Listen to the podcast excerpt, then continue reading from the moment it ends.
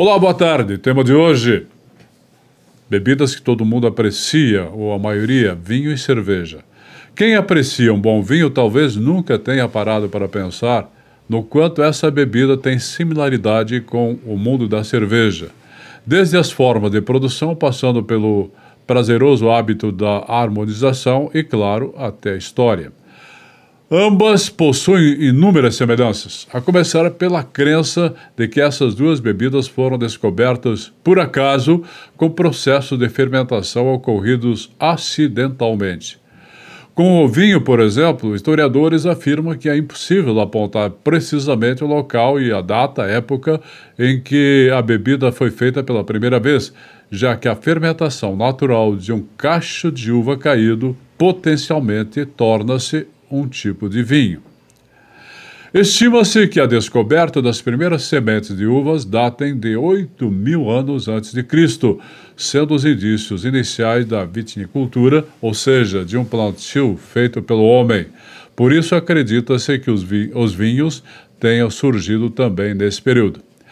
Já para a cerveja, as estimativas de datas são muito diferentes e, por muito menos, a forma como foi descoberta, meio que sem querer. Há cerca de sete mil anos atrás, na Mesopotâmia, cabia à mulher colher os grãos e colocá-los para cozinhar, a fim de criar algo similar ao pão.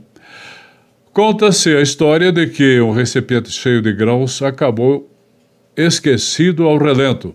A chuva foi responsável pela germinação dos grãos, iniciando o processo de malteação que gerou enzimas necessárias para a fabricação da cerveja. Visando não desperdiçar os grãos, a mulher os colocou para aquecer. A surpresa foi o resultado: um líquido açucarado que, logo após ser resfriado e mantido em guarda, já apresentava as bolhas de fermentação espontânea. Surgia assim a cerveja primitiva. No Antigo Egito, o vinho era tido como bebida sagrada, assim como a cerveja. Outra semelhança entre essas bebidas é que, ao longo dos séculos, o vinho foi tratado não apenas como bebida ideal para os grandes banquetes, festas e comemorações, mas também como uma função sagrada, assim como a cerveja.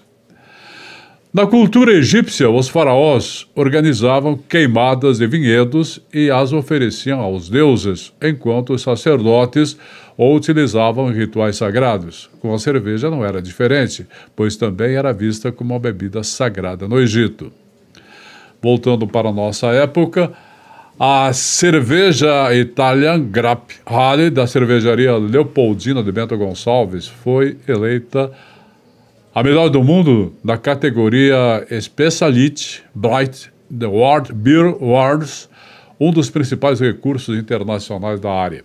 O concurso brasileiro de cervejas, promovido anualmente pela Associação Blumenauense de Turismo, Eventos e Cultura, destacou um produto da Serra Gaúcha entre as melhores do Brasil.